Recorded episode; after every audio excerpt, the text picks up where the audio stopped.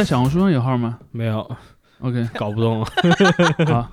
我自己的小红书都割了，已经。小黄书，对小，OK。黄书。Hello，大家好，欢迎来到巴别塔词典，我是主持人姚天怡。嗨，我是橙子。嗨，我是朱熹。所以大家已经听到了啊，就是我们暂时没有小红书，但是我们上了极客，极客对对对，黄一个黄色软件，嗯呃，叫做我们的号叫做巴别塔词典你自己都记不住名字是吧？对，巴别塔词典主播，对你大家搜巴别塔词典就可以了。我要验证一下。不错哦。你说错了来第二次机会，第二次没有。第二次我不记得了。巴别塔词典播客组。哦，播。客组，OK OK。你说这个名儿也不知道是怎么起的哈。播客组这个名字听着有点日本。因为咱对一个摩羯座因为本来是想着咱们三个人共同经营的，但是因为只能绑定一个手机号，所以其实啊就是我本人。所以绑定的 是摩羯座的手机号，是我其实我们是双子座的节目。但是我们另外两位两位主播也在极客上面，他们也会偶尔活跃一下，所以欢迎大家 follow，欢迎大家 follow 呃我的号，对吧？慢慢的受到我的内容的熏陶，对对，引流一下。然后因为我平常个人的朋友圈啊，或者是微博，我有已经建立起来了一套嗯。社交的处理方式，所以哦。极客对我来说是一个比较新的平台，我可以在上面多发东西。相对来说，我觉得极客可能是这段时间我发社媒最勤的。对我刚才就一看，哇塞，如此勤劳，哎，已经很辛苦了，所以所以已经很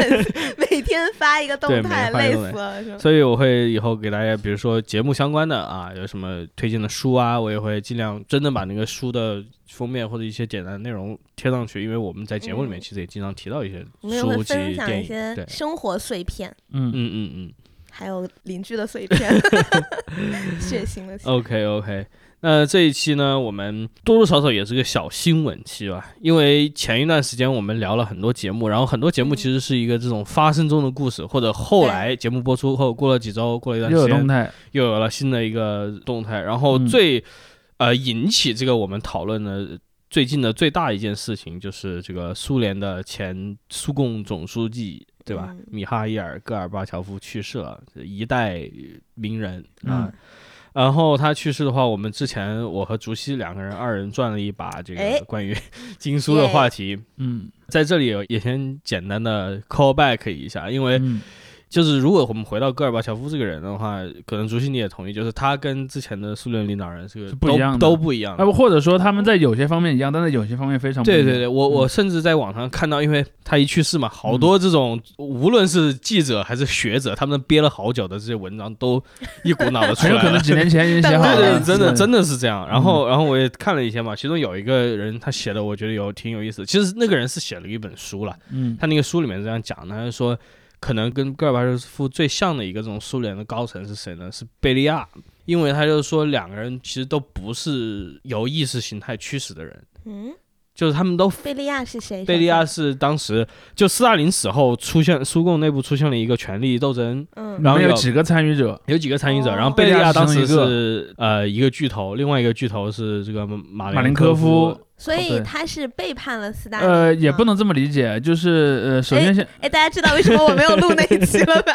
首先首先你要知道贝利亚是干嘛的，贝利亚其实是当时的应该特务特务头子，嗯因为斯大林死后。他涉及到一个谁来继承他的权力大位的问题，他嗯生前其实没有就这个做一个很明确的嗯安排嘛。其实这儿有一部电影儿，就斯大林呃之死。斯大林斯大林之之死，虽然拍的有点拍的有点搞笑了，嗯。豆瓣上还搜不到呢。呃，对对，但是那个电影还挺有意思的，就讲的这个过程，就是一开始有马林科夫和这个嗯贝利亚，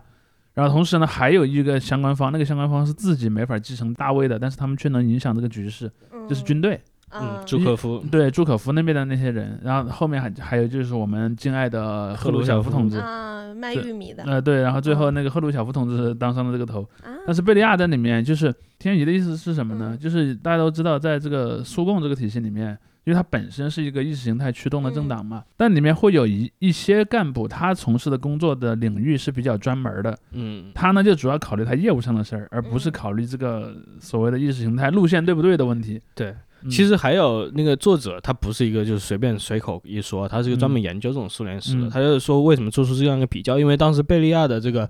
对外的态度是非常暧昧的，就是他嗯主张于这个西欧缓和和关系，嗯对对对，进入一个新新和平的状态，那不是一种叛徒的感觉吗？但就是他就说这是个非常实用实用主义嘛，他就想要巩固自己在这个苏联内部的权利啊，他他也不在乎什么，我非要去跟你当这个世界原教旨主义。对对，我就不要跟你去争霸嘛，我我不跟你去当世界第二级。对，因为你要知道那个历史语境，历史语境是斯大林是死死在一九五三年的。嗯一九五三年呢，是首先一九四五年那个二战已经结束了，嗯然后后面呢，大家都知道欧洲就由于这个冷战分成了两个截然对立的东西阵营嘛，同时呢，在东方又发生了朝鲜战争，所以这个时候其实是一个。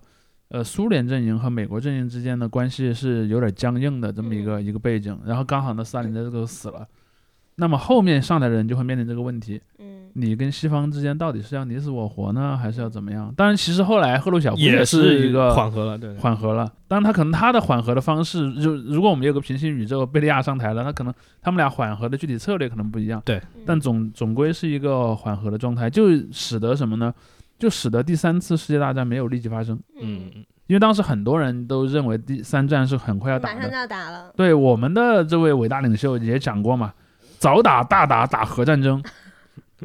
他是明确的说这句话的。嗯，哎大家都在研究对。然后当时不是还有苏联已经研究出来了。苏联已经有了，嗯然后当时中国正在研究，当时我们的伟大领袖曾经在一个红色阵营的国际会议上说过嘛，我们有几亿人啊，炸一炸死个一两个亿没什么问题嘛，大概是个意思啊，就不是每一个字那么精确，因为我现在嗯手边没有那本书。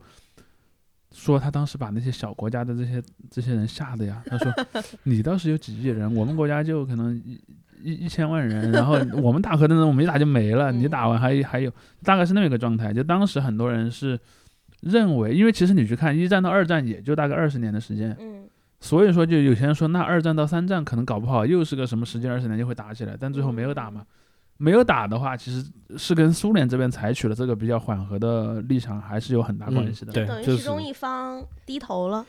也不能算低也不是低头，因为这个是跟斯大林，就是我在听友群里面简单的跟咱们的听友提了一下，当时就是斯大林跟丘吉尔还有罗斯福，当时三巨头他们三个人达成了一个协议。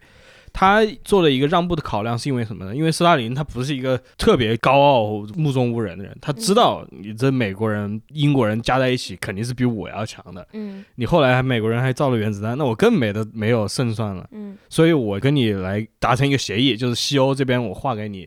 你让我的东欧这边控制的。嗯，就是就相当于呃对各自划了一个势力范围这样子，包括其实朝鲜也是这么也是这么一个问题。嗯朝鲜为什么会被分成两个国家，也跟这个两个阵营之间的这么这个妥协也是有一定关系的。林似的，是吗？就被分了，等于。嗯，是，而且就是有一个故事，大家也可能会找一些共鸣。当时斯大林呢，听说四五年丘吉尔被选举下台的时候，嗯非常诧异，嗯他就说丘吉尔怎么能就这样被搞赶下下台台了 对吧？然后包括那个罗斯福死了之后，就是他的继任人杜鲁门，杜鲁门，但是杜鲁门其实是比较继承罗斯福线路的，嗯只不过他罗斯福线路反对者的其他人嗯，很快就进入了杜鲁门的阵营，并且影响了他。然后就是整个美国的这个政策其实也发生了一个很大的一个变化。嗯斯大林本人就很诧异，他就发现这两个英美两个国家的这个一下就变天了。对哦领导人一下一下台，就感觉整个态势就不对了。嗯就是斯大林本人啊，他跟欧美的这个关系一直其实挺暧昧的，包括他大家经常骂他说他跟那个德国签了那个苏德互不侵犯条约，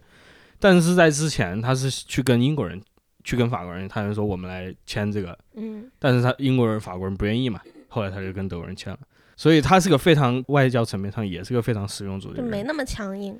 对，呃，应该说他的强硬有很多是被后来的一些宣传材料所重新塑造的，就是后来他是希望留给后面的人一个那样的印象但。他对内不是还蛮强硬的吗？对对，呃，他对他最强硬的，其实我们如果把时间稍微往回倒一点，就是列宁死的时候和斯大林死的时候有一个很类似的局面，就是死嗯后谁来接班，接班，嗯是会形成几个派系之间的争斗的。当年什么托洛茨基啊，嗯什么布哈林啊，什么斯大林那波人，就类似于吃鸡大赛嘛，然后几个人开始吃鸡，但是最后斯大林吃了。列宁死之后，他们这个权力斗争进行了很长一段时间，差不多有十年。对对，所以所以你会看列宁死了之后，其实苏联是很是乱了一段时间的，而这个乱甚至影响到他后来在二战中的表现。而斯大林一死呢，从那个呃马林科夫、贝利亚，然后赫鲁晓夫这波又有一个吃鸡大赛，当然最后是我们嗯，赫鲁晓夫同志吃到了最后，他他其实有点像那种，就有点像我玩绝地求生，我知道我自己枪法不是很好，我先躲草里看先你们苟着 是吧？看你们先打，然后最后等你们都残血了，我再打。对，马良科夫是被架空嘛，在是对中间。因为马林科科夫是那个一开始那个真正就是名义上的斯大对林继承人，对，然后后来呢，就是各个派系斗，然后等到马林科夫慢慢也被消耗的差不多的时候，然后突然那个赫鲁晓夫出所以来，赫鲁晓夫是一个先蛰伏着，然后再出来的黑马。这又回到我们这 终于回到了主题，这个戈尔巴乔夫嘛，戈尔巴乔夫也是这样一个角色。当时他是呃，勃列日涅夫死后，其实勃列日涅夫死后也是刺激大赛嘛，呃，但是那个吃鸡大赛和前面几个吃鸡大赛不太一样，烈度没那么烈度没那么高，是这样的，比如说前面的世界大赛往往是一一个老前辈死了，嗯。下面几个比他晚一辈的人在互相之间打吃鸡大赛，嗯。然后最后呢，其他玩家出局，留下了一个玩家，嗯。然后这个玩家又统治了一段时间，他是这么一个剧本。儿。然后呢，勃列日涅夫的区别在哪儿呢？勃列日涅夫也统治了蛮长时间的，嗯。然后勃列日涅夫死的时候，我们会看到前面有两个继承者，嗯。就是那个安德罗波夫和那个切尔年科，然后再下来是有那个一个人叫罗伯夫是不？安德罗波夫，是哦安德罗波夫的人设和 和贝利亚有点像，他也是那个特务头头子。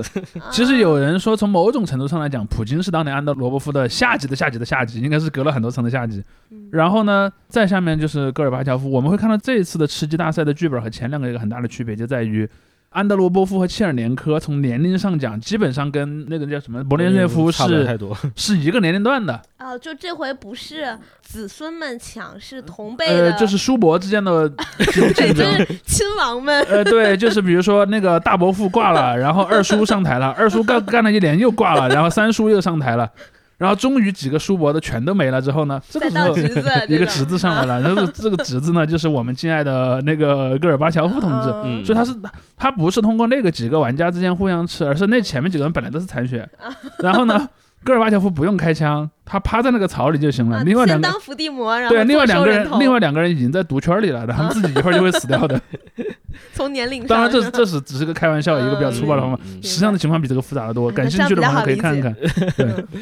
但就是确实就是盖尔巴乔夫时也命也，对吧？作为一个少壮派，当时的相对来说少壮派的他他他这个领导人，多大呀？当时？他比前面他31那几位年的人对小了大概二十岁左右他。五十多岁上的台，因为我在课本上看的照片，大家都差不多，你知道？对啊，你看我你看为什么随口就知道我是三一年的？因为 就像刚才说的我的后来读了很多文章嘛，还有一篇文章他写，就是说三一年出了两个人，谁呢？戈尔巴乔夫跟叶利钦，嗯，啊时也运也，对吧？他们俩是嗯一一年的。对对对，同龄。然后然后两个人的这个经历也很有趣，就是戈尔巴乔夫他的这个赫鲁晓夫时代，他当时就二十几岁嘛，二十几岁他干了什么？他去共青团当干部去了。对，团派。然后呃共青团当当干部，在那段时间因为政策松动啊，嗯，对于那种西方的就西欧的那些很多东西接触的一些，对。然后在那个时候就是别人分析，就是他吸吸收了很多西欧这种文化艺术的内容，包括从包括说意识形态上的东西。对，自此嗯对西方那些东西产西方那一套啊产生了好感。嗯。然后后来呢？这要搁到现在，不就那多少万吗？是不是？后来后来呢？刚好因为因为当时其实有一个所谓的第聂伯邦的这么一些问题，然后就是其实是呃苏共高层还是有几个派系的嘛，这些派系之间互相就比如说各有各的一些一些派系的力量互相轮流坐庄这样子，最后轮到他坐庄的时候呢，他有一个最大的优势就在于他上面就没有叔伯了，嗯，没有叔伯之后呢，他自己相对来说他可以去执行一些他他想要的东西。做主位的那个人了。对，然后呢，他就可以把他之前内心已经有一些认同，但是呢，还不敢说的一些东西说出来了嘛。当然，这个其实在苏共内部也引起了很多的纷争，嗯嗯嗯而这个纷争其实恰好也是后来整个苏共走向瓦解的一个很大的原因。然后叶利钦二十几岁的时候没有做小干部，他是一个那种我记得他好像是个工工科生，对然后然后干那在工地个什么，然后好像类似于咱们这边的什么建设局那种部门。对对对，所以嗯说的粗俗一点，就是在打灰嘛，虽然没有搬对砖，就是俄罗斯大猛子。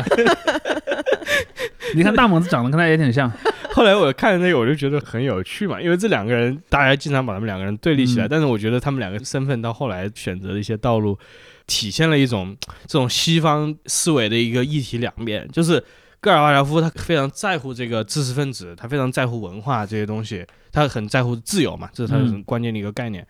而那个叶利钦呢，他非常在乎这种个人经济所得，他非常在乎这种自由贸易。嗯，于是嗯就是两个人虽然走的道路很不一样，但其实他们背后这个意识形态是有非常相通的。当然还有一点，我觉得叶利钦也是一个就所谓的俄罗斯民族主义者。嗯，对对对，这也是他的一个很大的。对他他这个是跟他他很大的特点不一样的。呃，但是呃，说回我们之前聊的那期，以及包括我们节目的主题嘛，其实我们上次聊的一个问题是什么呢？就是说为什么在中国有这么多精神苏联人？其实最近，尤其是戈尔巴乔夫死了之后，我发现在网上也有一些博主开始聊这个问题了。中国的青年一代是怎么变成啊、变红了。这个变成了所谓的经苏嘛？他们也用这个词儿，嗯精神苏联人。其实我一直也在想这个问题，包包括我们上次聊的时候也聊到了那个《前进达瓦里希》这样的一些节目。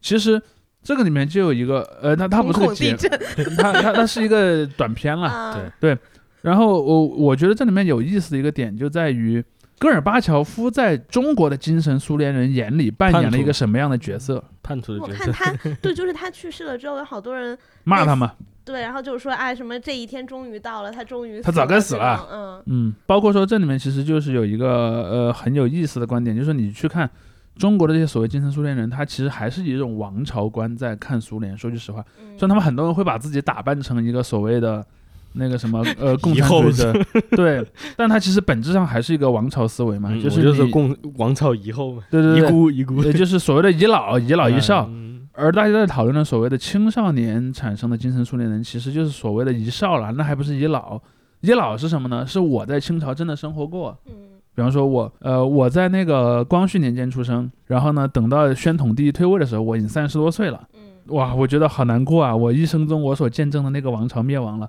所以虽然民国了，但我也我也不剪辫子。然后我每天还去那个尊敬我们原来清朝的那些东西，因为你知道民民国建立之后，清朝皇帝一度还是生活在那个紫禁城的嘛这种人叫做遗老。遗少是什么呢？哇，好有一比啊！可能就是一个，比如说在中国什么呃三四十年代以后出生的人了，他生的时候清朝已经是历史了，嗯但是呢，可能有一些东西，比如说可能是个遗老，或者是一些别的什么东西影响了他，他觉得哎呀，那个逝去的王朝很美好，我要回到那个 王朝。然后这个老哥在四几年就投奔了那个伪满 伪满洲国国，这个叫遗少，你知道吧？对。呃，我觉得中国现在的所谓的精神苏联人，其实大部分还是遗少了，遗老很少。说句实话，遗老也不是没有，但是很少。但网上这种天天在刷屏什么乌拉什么那些的，其实基本上都是遗少。而且还有另一个问题，就是这是一帮红白不分的遗少。嗯就是说，他粉的是什么呢？他其实粉的是一个强大的政权，而这个强大的政权是由什么支撑？它其实没有那么重要，但在一些话语场景下比较重要，但是呢，原则上是不重要的。比如说，如果你真的是个精神苏联人，你应该怎么看普京？因为普京是明确的骂了列宁的，因为列宁是苏联的国父嘛。嗯你去看今年那个俄乌战争之前，普京发表了一篇很长的文章，嗯就是讲我们为什么要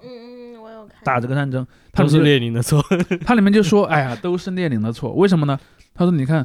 以前的乌克兰人，他不用乌克兰人这个词，他说叫小俄罗斯。嗯，他把俄罗斯分成三部分，就是大俄罗斯，就是俄罗斯现在的那个俄罗斯的西部领土，其实相当于，因为嗯远东也不算俄罗斯嘛，从某种程度上来讲。然后呢，白俄罗斯，他们自称叫白罗斯嘛。另一部分呢就是乌克兰，他把乌克兰叫小俄罗斯，他就说这三个俄罗斯呢是一体的。而为什么小俄罗斯有一些人却拒不承认自己是俄罗斯人，反而要把自己发明成另一个民族，叫做乌克兰人呢？这都是我们的一位老前辈的错。他当然点了列宁的名，当然其实说的是列宁领导的布尔什维克集团，他是这么说的。嗯他说 列宁领导的布尔什维克集团推行了一条错误的路线，这个路线是什么呢？把原先的那个我们伟大的那个俄国，然后分成了若干个所谓的加盟国，加盟国之间只依靠很松散的关系来来维持，然后最后在那个九十年代初的时候就灭亡了。他是这么一个逻辑，他就说，你看，如果没有那段弯路，我们现在都不用打这场战争，我们本来就应该是一体的。都还是一起。对，但是呢，都是因为列宁同志犯了错。所以，如果你真的是一个红色的苏联的粉，嗯，你又会怎么评价普京的这一段发言呢？就又又篡了位，然后又还骂人家，你知道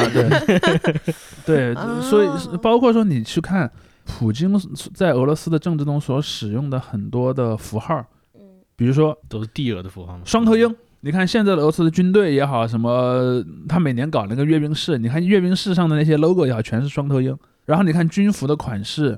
还有他们放的军歌，你要注意，现在的普京政权放的军歌基本都是白俄军歌，就是当年的沙皇俄国的军歌，包括他的很多审美的东西，比如说现在他在红场边上有那个叫做俄罗斯武装力量主教座堂，嗯他是把东正教和他的这个整个军事是联系在一起的。但是当年的红色政权是不那么喜欢东正教的，所以他有很多东西是跟当年那个红色政权截然相反。当然，叶利钦就有这个倾向，对，只是说普京呢，普京相当于是大踏步、明目明火执仗的往那个帝俄时代去退。但你会看到中国一个很有意思的情况，但我不能说所有的啊，至少是相当大的比例的自认为精神苏联人的人，嗯好像也挺喜欢普京的。嗯嗯嗯他们甚至会把普京的事业理解为恢复苏联，但普京自己其实明明白白都说了，我是要纠正苏联的错误。这让我想到一个关于戈尔巴乔夫的一个一个点，就是在嗯他的任内啊，他虽然个人没有那么民族主义，但是是在他的任内，相当于因为他民族主义这个者而放放松的，嗯对对，别人分析过，就是他把勃列日涅夫时代压制的一些东西给释放出来了嘛。嗯然后因为勃列日涅夫继承的那个是一个整个经济停滞的状态，所以他那个时候其实已经开始进行民族动员了。嗯拿到后来之后，等到政策松动以后，马上国内的这些民族主义势力疯狂崛起，然后而且而且戈尔巴巴乔夫没有觉得这个，他虽然也许不是那样一个人，但是他不是觉得这个是个特别很大的问。题对对对对，而且还有一点，俄罗斯人的民族主义觉醒，其实恰好也是其他民族的民族主义觉醒的一个催化剂。嗯，就是因为俄罗斯的民族主义者，他其实他的有一个很大的立论是什么呢？我们俄罗斯人都是很勤劳的，我们俄罗斯人创造的经济利益都被拿去补贴那些少数民族了，我很不舒服。所以你看，当年的那个俄罗斯分家的时候，其实俄罗斯、乌克兰和白俄罗斯这三家分家的欲望是很强的。嗯嗯相反，像哈萨克斯坦这些其实是不那么想分家的，因为我是个穷地方嘛。如果分了，谁给我发补贴呢？嗯而且就像我们那一集也讲过，就是这些中亚包括高加索地区那些国家，他们的经济建设就是按照一个联盟来建设的，对，它不是一个独立国家的建设。对，比如说我是乌兹别克斯坦，然后我天天就生产棉花，现在你突然告诉我没有联盟了。然后呢，这个联盟里的纺织厂还不在我乌兹别克斯坦，这个联盟的纺织厂搞不好在什么俄罗斯本土的某个地方，那我这棉花卖给谁去？嗯，是，变国际贸易了。对对对，就是就变国际贸易了所以当时造成了这些地方的很大的而且还有什么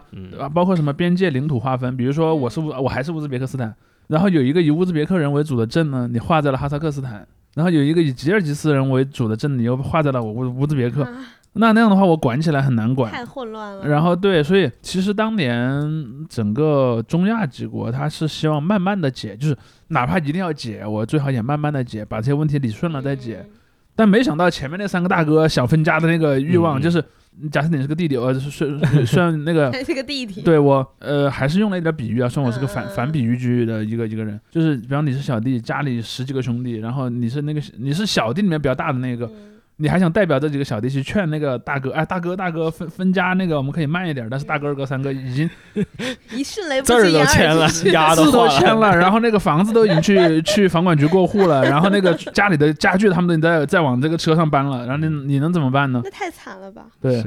大家感兴趣的话还有可以阅读，因为当时俄乌战争爆发之后，还有一个怎么说，舆论就是在谈论这个核武器的问题嘛。对，因为就说乌克兰当年如果保有了核武器，他可能就不会就不会就不敢不会被今天这样。嗯。但其实就是那个学者就在分析说，当时那个乌克兰从苏联脱离的时候，很大一个矛盾就是在一个核武器上面，然后双方矛盾激化到有可能真正要进入武力敌对的状态，然后这就直接让那里出现两个吃核国家，然后而且这两个国家是关系非常差的，而且比较大的吃喝国家。嗯，然后就说后来是这三个国内的领导人，他们最终还是达成了这样一个协议，就说当时乌克兰契合嘛最后对对，嗯嗯。哦，所以本来乌克兰是有的。对对对，跟俄罗斯达成了一个协议嘛，就说我乌克兰保证我的这些领土完整，然后我把你这核武器的设备我全部运运到俄罗斯去了，嗯嗯，拆掉运到俄罗斯，嗯对，然后你送给他了，意思就是。呃也也不能叫送，转移吧，就转移，因为转手吧，因为是这嗯，样的，就是当年苏联的很多武备，不管是什么坦克、飞机、核核弹，包甚至包括武装人员，它是分布在各个加盟国的。嗯而苏联没了之后，这个东西怎么分是个非常大的问题。嗯比如说，我是个乌克兰族的士兵，但我却在什么格鲁吉亚的那个一个驻格鲁吉亚的某支部队里服役，那我以未来我算格鲁吉亚的国防军的成员，我还是我算乌克兰人，还是我算俄罗斯人呢？嗯这里面有非常多的遗留问题。还有，比方说，我开的那台坦克归谁？对，是的，是的，国家资产。对，是嗯但是又是因为那时候就有十几个国家了，嗯，那个坦克是哪个国家的国家资产？天哪，那当时能分的这么利索，不是就是不利分的这么就分快的，很快是吧？主要是主要是什么呢？中间还有主要是很多腐败了，这个还啊，对，一一个是有很多腐败，还有另一个就是那几国确实是独立的意愿很强，嗯我就不想再跟你玩那些呃慢慢算账的那一套了，我就要直接独立。你就在我地上的就是我的。对，就它跟英国那个脱欧还不一样。你看英国是先表决要不要脱，表决了要脱，那中间有个几年的那个过渡期，比如说过渡期里英国人要跟欧洲人谈一个协议，比如说以后什么嗯关税怎么办，什么边境管理怎么办，嗯护照怎么办，什么签证怎么办。然后呢，你要把这几年那个过渡期里的那些协议全部谈定了之后，然后才正式脱开。而且注意，这还只是个联盟，还不是国家，国家会更复杂。而当年的苏联压根儿就没经过这个过程，就是对，就是那个老爹死了，赶快去那个抢抢财产吧。然后大哥拿 拿着一个大哥拿着一个那个五斗棍正在往外跑，跟二哥说：“ 来，里面还有个床，你也去拿了吧。”然后对，就是这样的。嗯所以，所以为什么你说俄罗斯人民，包括各国的一些人民啊，他过去做了那么多次民调，他们什么怀念苏联，一方面也不是说他们都都怀念苏联，但他们确实就是整个苏联的解体是没有问过他们意见的，嗯也没有他们参与的，真的就是其实是高层官僚领导人领导人签字但是哎儿就没了。但是当时应该还是有每每个国家还是有一些类似于表决的。呃，后来就是有有进行选举嘛，包括他们开放这个政党选举嘛，我印象中好像有个表决，但我不太记得是在多大范围内做的。但是是这样的，民众确实很都很不喜欢苏联，嗯没人希望苏联再存在下去。嗯呃，除了那些穷的边疆地区啊，但是问题在于，它以一个什么样的方式去终结存在？这个过程里面是充满了腐败，然后和嗯各种各样的问题的。就哪怕那个过程没有腐败，那么快的完成，其实也是有问题的。嗯，而且那里面，呃，苏联其实是面对两个问题，不对，准确的说三个问题。一个是你的政治要从一党制变成一个多党制；第二呢，你的经济要从一个以国有经济为绝对主导，变成一个逐渐是一个民营经济和国营经济都存在的一个体制。对。第三呢，你要从一个混合民族的大国家一次一次性变成一大堆小国家。这三个事儿就算分开做，也都需要很长时间完成。但这三个事儿是堆在一起同时发生，你可以想象它有多混乱。而且还很仓促。而且还很仓促，而且执行这件事儿的人基本上也都是一些没想把事儿干好的人。比如说比如叶利钦叶利钦嘛，包括就是乌克兰，你看库奇马嘛，当时也是一个比一个贪啊，都是甚至包括、呃我们亲爱的纳扎尔巴耶夫同志，嗯他不也是这样一个人吗？他回了哈萨克斯坦之后，你看，直到今天哈萨克人还在处理他的遗产，因为他一回哈萨克斯坦就执政了大概快三十年。纳扎尔巴耶夫采取的也是耶利钦式，就是我很快我要休克，我要把这个经济体制天翻地覆的短时间内改改然后后来就最近那个新的哈萨克斯坦总统还在搞那个政治改革嘛，搞改革里面就有一个很重要的条款，其实他驱逐了很多纳扎尔巴耶夫的什么呃外甥啊，嗯什么关系户，那关系户，就是因为哈萨克斯坦有一个最重要的资产，就是他国家的油气资源，嗯而那个哈萨克斯坦国家的那个油气的大公司里面，你去看好多都是纳扎尔巴耶夫家的亲戚，家族，所以你就说嘛，但。纳扎尔巴耶夫在当年其实整个苏共里面也是高层的一份子，嗯嗯对，甚至我有一个朋友的锐评就说，你要真研究克里姆林宫学，你看什么莫斯科呀？你要看阿斯塔纳那边，你要看纳扎尔巴耶夫同志才继承了苏共的拳斗的那个那个传统，然后而普京其实已经更像是那种黑帮的那种玩法，你知道吧？就是哦就他他更不像传统的那个党内的那种政治斗争，他变成了一个更像是一个社会派系特务对之国，那种特务体系之国这个东西。嗯，当然，戈尔巴乔夫这里面的一个形象和角色都还是挺有意思的。是嗯对，有一个著名的他统治时间其实不长的。有一个著名的广告，他死后网上有好多文章在写那个必胜客那个吗对必胜客的广告，就是那个广告它是什么内容呢？就是而且这个广告是里面的人说俄语，但是他从来没有在俄罗斯放过。这个广告是就是大家在一个餐馆里面有在一个必胜客里面，必胜客，这一开始没有没有告诉你是哪儿的，对就在一个餐馆里面，大家开始聊天，然后一边的人说就是。我觉得这个解体是坏的，然后有些人说我觉得解体好，然后就是真这种政治的事情，大家其实都在说戈尔巴乔夫觉得他是好人还是坏人，最后没有人能达成共识。再到后来，一个人说，但是他给我们带来了披萨，然后全部的这个餐馆的人大家欢都呼是吧也？不是欢呼，大家都同意，然后说镜头一切，他在那里切披萨。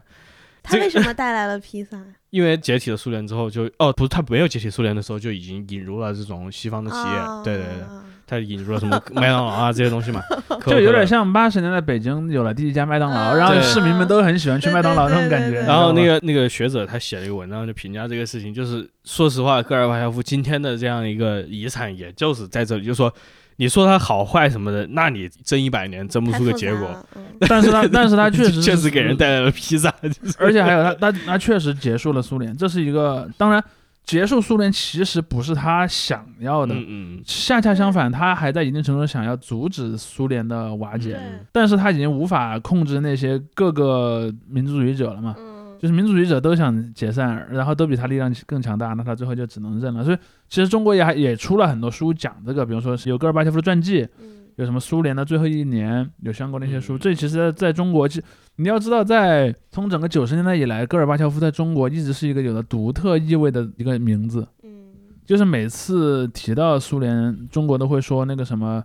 要吸取教训啊这样的。嗯你去看以前每隔十年都会有那个，比方说苏共亡党亡亡国记，然后就会有电视台就会放这种专题节目嘛，就会讲苏联是怎么灭亡的，就会讲比如说它有什么官僚特权啦。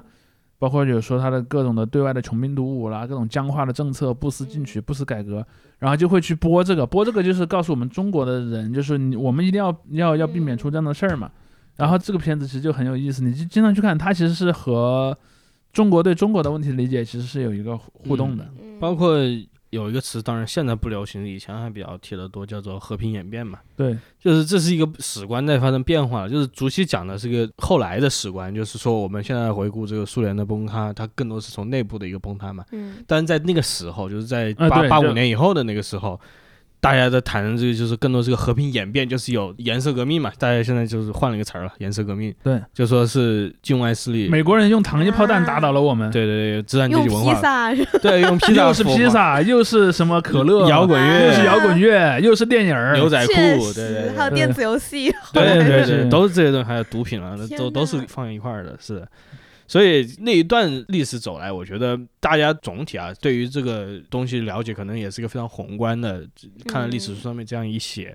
但今天的世界，包括大家就谈你苏联这样解体，就是直接一条线画到现在俄罗斯跟乌克兰打仗嘛。对所以，所以你说这苏联解体到底是个什么样的一个仗？这这又回到刚才提到，就是这个扯皮扯一百年，说不定扯不出个结果来。嗯再回到网络上，这一次对戈尔巴乔夫去世的一个反应，有一部分是我内心觉得啊，有点多多少少有些失望，就是咱们国内啊谈论这个问题的话，没有什么特别有新意的分析或者想法，就是非常固有的，就两派，我可能有一派就觉得他背叛了怎么样，另外一派就是他解放了这个前苏联人民怎么样，就翻来覆去的一些老东西了，没有没有什么新东西，所以他这个事情，我觉得最终的热度也并不大嘛，说实话，嗯，我觉得更多的可能是在一些特定的群体里吧，比如说就是对。有一些网友嘛，因为现在大家都经常说什么左派网友、右派网友，经常在变来变去嘛。然后其实对于中国的，也回到我们刚才说的，中国的所谓的网络左派的这群人，或者说叫做网络亲苏派的这批人，其实对他们来讲，其实戈尔巴乔夫也是个挺难处理的人物，所以他们其实聊的也不太多，相对来说。嗯大家分析是没有什么新意的了，然后然后然后其实最后就变成一个立场问题，就是你更喜欢哪个观点？嗯而且而且到头来就是你不论什么立场，你真正把这个立场延续到今天再来看的话，都会出现了裂痕嘛。就是俄乌战争是个最直接的一个地方。对，我就还真的还是劝大家，如果有条件的话，可以在有英文信息的地方，他们有很多写了一些分析文章，无论是主流媒体还是一些就是独立的学者，包括他们自己写了一个书。我看有一本书叫做《失败的帝国》，作者叫祖伯克嘛，他是一个应该是个俄裔美籍的作家，没有简体中文，这个书有简体中文，哦我就说他这个书是一四年出吧，大家可以看一下。当然，那个书讲的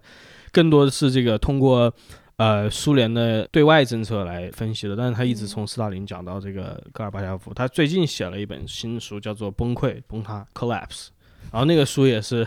评价非常好啊。那个书就专门写戈尔巴乔夫年代的事情。然后他这个苏联怎么样塌陷的？呃最后有一个就是相当于小意识，就是说戈尔巴乔夫是个什么样的人？他非常在乎念经，就是打打引号念经，因为他就说我要搞开放，我要搞这些重建，对吧？嗯，但是我就感觉是跟什么勃列日夫这些东西，或者跟之前赫鲁晓夫那些东西，跟斯大林的东西都有冲突的地方，那怎么办呢？他不停的问他身边那些策划，他就说。你们觉得我这样做，呃，这合乎周礼吗？合对合不合合符不符合这个社会主义的这个道路，啊符不符合马克思列宁主义的这个道路？嗯然后大家就是各抒己见嘛，嗯，然后他又觉得唉不服嘛，然后他就每天就是泡在那个图书馆里面翻列宁的这个啊著作，他会亲自去找，就是说列宁说过什么。你知道 那时候他如果有电脑就好办了，我直搜接检索索关键词，你知道吧？对他就缺个这个东西。所以他没引进电脑，他他有电脑，但但不那候。电脑可能还没这个功能。啊对，但但就是他，他也是个文化人嘛，他是就是我要从这个典籍里面找一下怎么样嗯，所有的这些对革命前辈如何来他找这就跟论证。对，这就跟孔子的那个我一定要问问周公对这种对对对对，是一个道理，你知道吧？对，所以这个也是挺滑稽的一个事情，呃，就想不是挺搞笑的一个对，大大家会把它说成，包括节目最开头说他跟他贝利亚相比，说他是个不是意识形态驱动的人，在某方面他自己是没有这个认知的，他自己觉得是自己是个这个忠诚的党员，当然可能苏苏联解体之后他可能就没这个想法了，但是在那之前他自己觉得是自己要把这些东西全部包裹在这种马列主义的这个嗯。框框里面，最后搞出来那种不伦不类的 东西，所以这个这就是一个讽刺的结局嘛。他就是以以这种最忠诚于马列的方式把这个苏联给搞搞搞没了。对，这个我就要 cue 一下我们敬爱的赵尔丰同志了，对吧？赵尔丰同志也是以一种尽非常顽强的忠于清朝的方式，亲自把清朝送上了断头台。你看，如果如果不是赵尔丰那么忠诚的想要去稳定康区，他就不会把一些外省的军队调进四川。嗯包括说他在四川搞那个什么铁路国有化之后呢，也引起了四川人民的反抗，就保路运动嘛。嗯其实正是那个平定西康的那个战争和保路运动呢，使得赵尔丰大量的调入了川外的军队，才使得武昌防备空虚，最后发生了武昌起义。当然，赵尔丰这自己本人最后也被四川的那个革命人士给砍头了。所以你看，他就是清朝晚期真正为数不多的，我一定要忠于清王室，我一定要把我们的王朝延续下去，我要让它重现荣光。恰好是这个人以最快的速度给他们挖了一个坑，你知道吗哎，？那戈尔巴乔夫在苏联解体之后，他是怎么生活？他其实变成个网红了，呃，变成一个那种啊对到处做讲座嘛，他还还演过一些电影啊，什么地呃呃广告什么的。俄罗俄罗斯人恨他恨得不了嘛，就跟我们说解体之后，这个整个经济垮掉了，垮掉了之后，穷人变得很多，原来那些苏共高层少部分进了监狱，剩下的全部摇身一变变成各种私有化企业的这个董事长 CEO，那他 嗯。他就然后戈尔巴乔夫已已经失去权力了，他那个九但他变成了个背锅侠，八一九政变之后，他他就已经失去了对国内的控制了，所以在那之后，就是美国人经常飞机把他一带，请到美国各地去做讲座，讲啥呢？做这个民主先锋嘛，嗯。就讲一讲民主啊啊，讲一讲这个自由，包括讲一讲讲苏联什么的，对对对嗯。这些东西。最后他那个还是有点不甘心嘛，他九三年还是九五年，他回去参加了一次选举，最后只得了百分之零点五的选票。好惨。对，这是那那时候选举台上对 K 的是谁呢？是那个叶利钦跟久加诺夫，就是当时俄共的领导人。对，所以这只是已经那个时候被人遗忘了被时代给嗯抛抛弃了，也不是遗忘嘛。对对对对，就人们还记得他，但是是一种不好的方式记得他。对，嗯包括到后来一直就是他出现在那种必胜客的广告里面，他出现在那个 LV 的广告里面，成为一个梗了。对，就成了一个梗了。大家中国网友叫他地图头嘛。因为他头上有个 胎记嘛，嗯就像块地图。说实话，在后来就是他个人的这个影响力，就确实跟俄罗斯的经济一样，歘嗯掉了下来。因为我室友那天就这新闻出来之后，还跟我说说戈尔巴乔夫竟然才死，然后我跟他说，你想想苏联解体也不过是九二年，不对吧？，主要是因为戈尔巴乔夫上台的时候，他年龄也比较小，就他是一个，嗯，虽然你你听起来五十多岁是个很很老的年龄，但是对对于于领导人，对于领导人来讲嗯是个很年轻的年龄。嗯，因为我们你想九五年出生的，其实没经历过那个事情，嗯所以我们直接知道这个事情就是从教科书上，你就感觉这些人应该都死了因为，我小时候是看过，也我也不能说印象很深，因为苏联解体了我才五岁，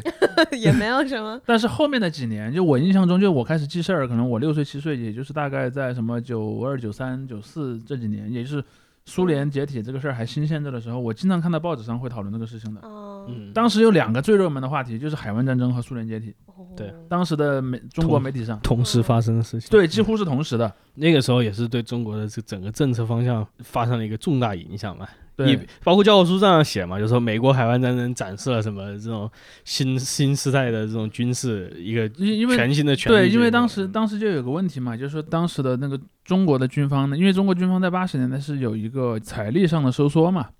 因为在之前的中国军队是兵员多，最高峰有六百多万兵员，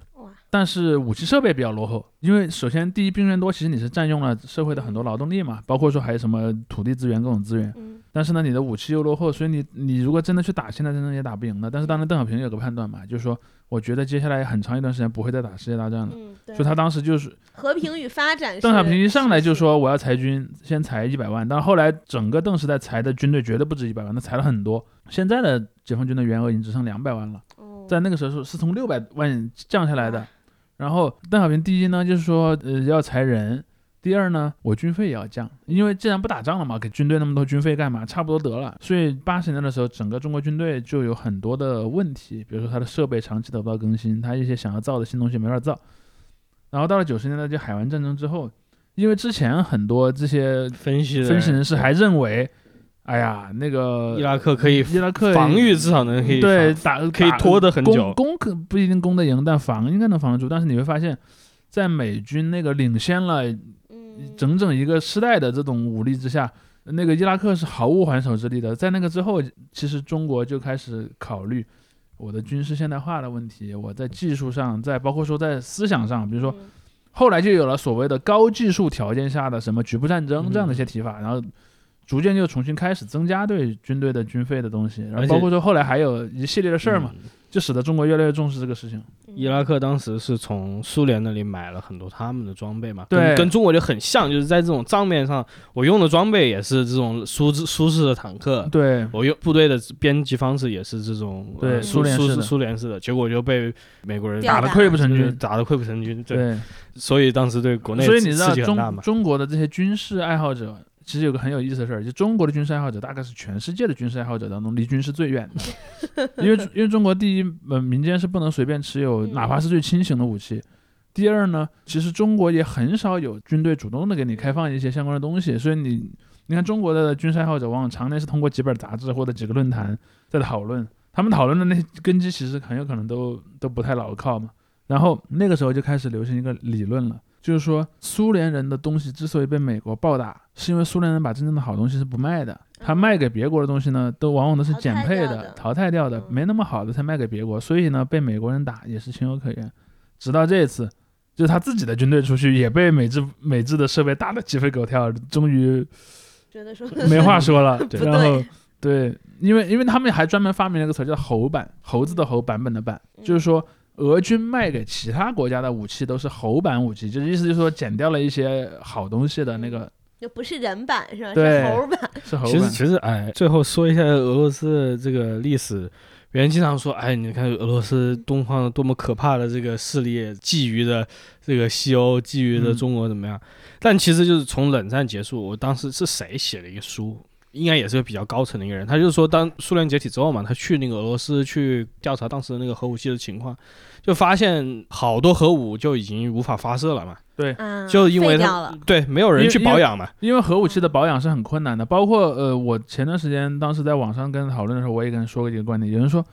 啊，美国人就那么逼俄国人就不怕俄罗斯用核武器吗？我说我当时说了一个观点，我我说首先你要想啊，呃，是核武器的维护成本高，还是那种日常的那些什么坦克的维护成本高？显然是核弹维护成本更高，嗯对吧？那么谁被用到的概率更低？那显然是核弹被用到的概率更低，对吧？嗯如果你是俄军的一个军需官，你负责维护一个维护成本又很高，但是被使用的概率又很低的武器，你会怎么做？当然是贪污嘛。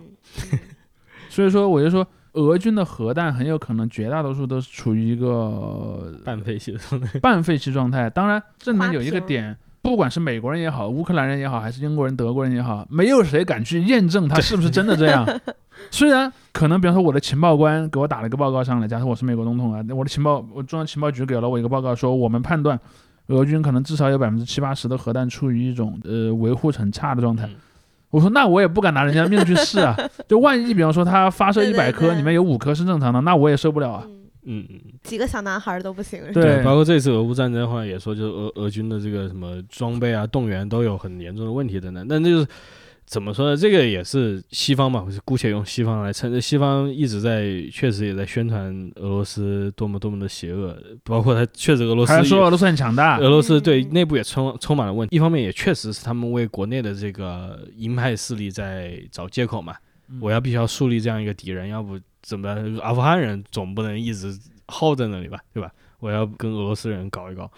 结果就是到现在，他们并没有把战争的欲望提升到他们想要的那个境界。但他也没有把它再降下来，就是这个印象一直留在这里，就是邪恶的俄罗斯人。他但最后确实是普 京，就是是这样的。如果说这里面确实存在一个我需要假想敌这么一个故事，比如说我在全世界假设我全世界有三个五个假想敌，有些假想敌呢，我天天说他很坏，他很坏，他很坏，但是呢，他也不对外发动战争，就类似于朝鲜。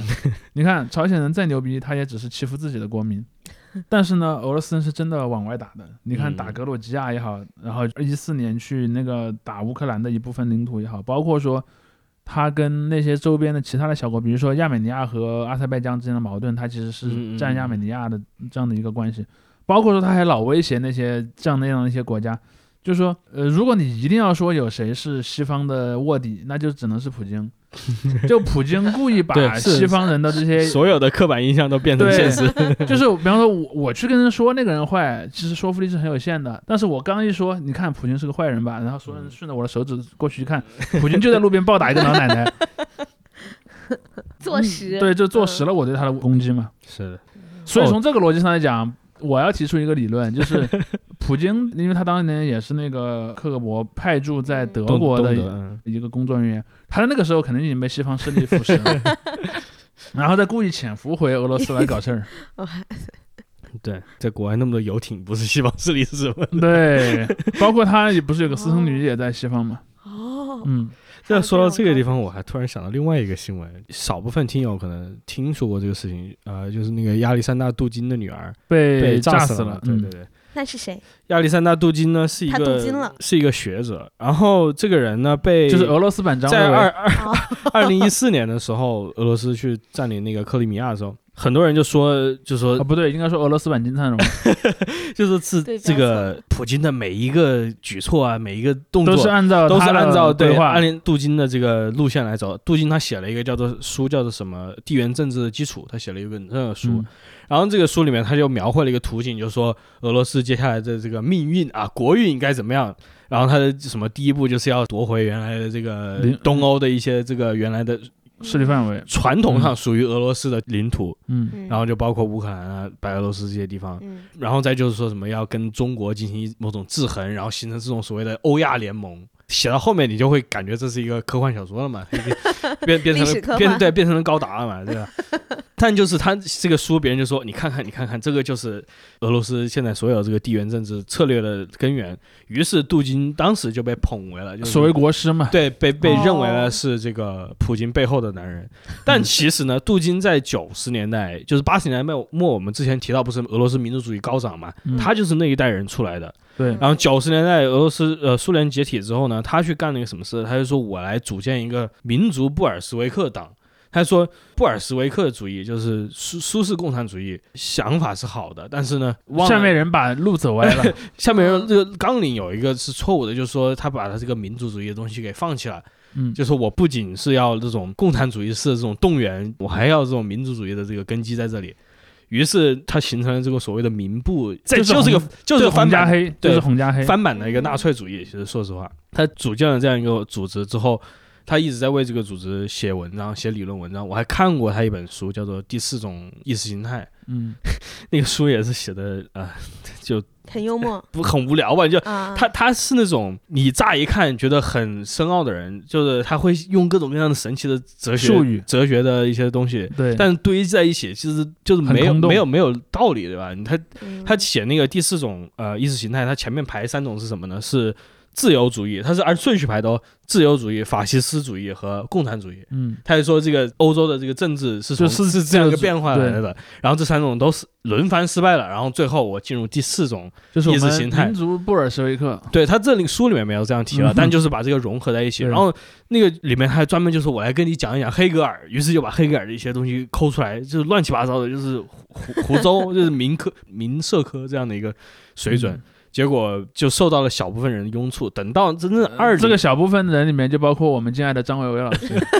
就是请他来复旦讲过课。到零几年的时候，呃，普京上台，就普京整个稳固了之后呢，这个人已经没有什么市场了，就是在镀金在俄国国内。我或者我们换句话说，俄国确实出现了呃杜金所说的很多的事儿。对，就比如说所谓的民族布尔什维克这样的一种东西，在俄罗斯那显然是影响力变得很强的，不是有，是非常强。现在的俄罗斯从很大程度上讲就是个纳粹国家，但是有一个问题在哪儿呢？这个纳粹化还真不是他镀金引起的，嗯嗯，或者说镀金在俄罗斯的纳粹化当中起到的作用其实不太大，而且跟他的想象的也不一样。对，就是现在这个民部已经被定为恐怖组织了嘛，就是这俄罗斯他对于自己内部的这个极右派的管理，他是有自己一套管制的方式。或者或者这么说，或者这么说，说说普京的政权呢，倒也没那么不，但民是真民，就是因为因为其实你。所谓的民族民族主义布尔什维克，如果我不考虑它实质，只考虑它的那个名字的话，它应该是把两个东西组合起来。布尔什维克强调什么？布尔什维克强调是个阶级话语，强调的是一个就是所谓的工人政权、工人先锋队执政这么一个东西。而民族主义呢，就考虑的是我要考虑我族和他族的东西，就相当于我在一个民族范围内去实现一个共产主义的东西，而不是全人类的共产主义。注意，民族主义布尔什维克的对立面是那个托洛茨基那种全人类的共产主义。然后呢，它对立于一般的民族主义，它又是对立在哪儿呢？它对立在我里面还是有布尔什维克的成分。比如说，一般的民族主义，我是不强调我在民族内部要平等的。比如说，我民族内部是可以有贵族的，是可以有资本家的。所谓的斯特拉瑟主义嘛。对。但是呢，如果我搞的是一个民族主义布尔什维克，对不起，我里面还得有一定程度的平等。嗯。它大概是这么一个，当然实质上它不是这么做的，但是它名字上这么说。但是呢，俄国后来的这个东西，你只能说它和镀金的一些主张是有暗合之处的。但他并不是被镀金所直接塑造的，但是镀金是可能他是愿意去说，告诉别人，你看都是我老人家当年提出的理论，现在已经有人给我落实了。呃，也正是这一点，使得他成为了，尤其是他很他他他会讲英语嘛，哎，他会讲英语，所以他老就跑到西方的那些什么电视台呀，包括一些什么视频网站上去去发表一些演讲，而且他还经常喜欢锐评西方国家。他说：“你看你们西欧。”天天就搞什么女权，搞什么 LGBT，你们去搞什么 身份政治，你们忘了吗？你们的真正的西方文化的腐朽啊，对那些东西。他说：“你们忘了吗？你们真正牛逼的应该是什么？你们是一个以基督教为核心的白人的社会，你们怎么能去搞那些东西呢？你看搞那些东西，迟早会把你们搞垮的。我来告诉你们，我们最正统的文化在哪儿？在我们莫斯科。大家请向我们学习。他大概有这么一个东西，其实也挺魔怔的。但是呢，是。”正是由于他这种特别爱出去世界各地去宣讲这个东西呢，也使得他成了很多人眼中的国师。嗯，虽然他实际上他可能也不是国师，但可能普京也没有出来澄清过。哎呀，各位同学，我不是跟杜金学，他也没有说过这个话。所以这也确实使得杜金在很多人眼里是一个很可恨的人。所以他他家的那个，当然我看了很多，就是关于，因为很多人说杜金女儿遇刺，其实是那个人是想刺杀杜金的，只是呢，呃，没刺杀对。但是呢，我看到了很多种阴谋论。当然，俄罗斯官方肯定会说，那这是这是乌克兰特工干的。但是他们他们说的那个调查过程呢，就很搞笑。但那个不说。但是呢，我看到外面的分析其实就有很多种阴谋论嘛。有人就说，很有可能是有人故意要去类似于制造一个这样事件来来来激化矛盾。当然有很多种观点。但是呢，杜金这个人，你看他其实还是在，包括他女儿遇刺之后，他其实还是在用这个事儿来继续强调他的那套东西嘛。这是个 挺有意思的人。其实说实话，他女儿去世之后，我当时想的就是，真的有动机做这个人这个事情的人很少，因为他确实真正在这个对他他不是一个真正的在权力结构里面对。影响力什么都是不够，它是一个宣传口的一个东西。然后，所以就是说，你说乌克兰人干的也有可能，对吧？俄罗斯内部的这个也有可能，强力部门去干的。内部无论是政府去搞这种，还是反对派的人，还是反反对派的人去报复，也都有可能，对吧？所以，但就是我觉得还是集中在那一圈的人。我觉得你看什么。CIA 都不会去搞这种事情，是这个目标不会浪费这个资源了。对，目标有一些太。如果是 CIA 要干掉他的话，CIA 的那个要干掉的名单有很多人是排在远远比他更靠前的位置。是，嗯，这个事情出来以后，可能张伟伟老师对吧火了，顺带火了一下。对，张伟老师那个和张伟、陈平。就是复旦的那个中国研究院的那批人，当年跟杜金有一系列的合作嘛，然后有一些合影也就火了嘛。对对，但我其实还是认为张维维的主张和杜金差别还挺大的，就是张维维他至少不假装自己是个布尔什维克。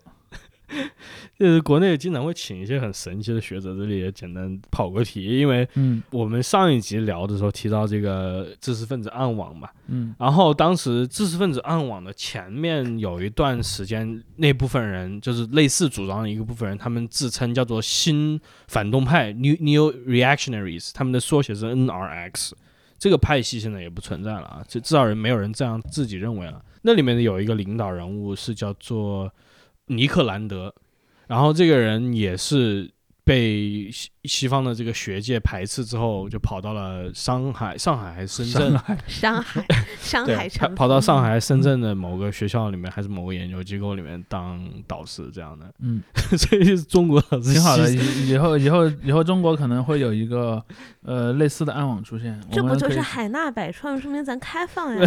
就是很神奇，就是以前那种网上也出现那种新闻嘛，比如说某某教授在欧美因为做了政治不正确的事情被开除了，被剥夺了什么奖，然后他们跑到中国嗯来研究，然后这些网友就会很兴奋，你看这种西方人自掘坟墓，搞这个政治正确，把他们最好的学者都赶到了中国来。殊不知其实不是这样的。但有些人确实嗯就是举例，我记得一个比较有名的，就是某一个大学一个教授嘛，也是那种搞科学技术的，他就是发表了一个什么言论，他就是说自己的什么黑人学生不如自己的白人学生，还是女女学生不如自己的男学生，类似这样一个事事情。后来事情闹大之后，他被剥夺了什么奖，也是个很大的奖了。之后他被弄到中国来，我就想就是。为什么就是咱们就会变成收留这些人的一个地方呢？不停的收留这些哎，这个我们可以在 之后的节目讨论一下。我觉得我觉得是个挺有意思的话题。对，被被被西方这个学界各种驱逐的人，在中国嗯反而 成为了就吃得开嘛。对对，在其实俄罗斯也有这样的倾向了。对对嗯，OK。那我们没想到，我本来是只是想从这个戈尔巴乔夫聊开了挺多的 是吧？没有，那还多多谈一谈这个关于北方的邻居的故事啊。嗯，嗯嗯，OK。那咱们今天节目就到这里了，哎，好，拜再见，拜拜拜。再见。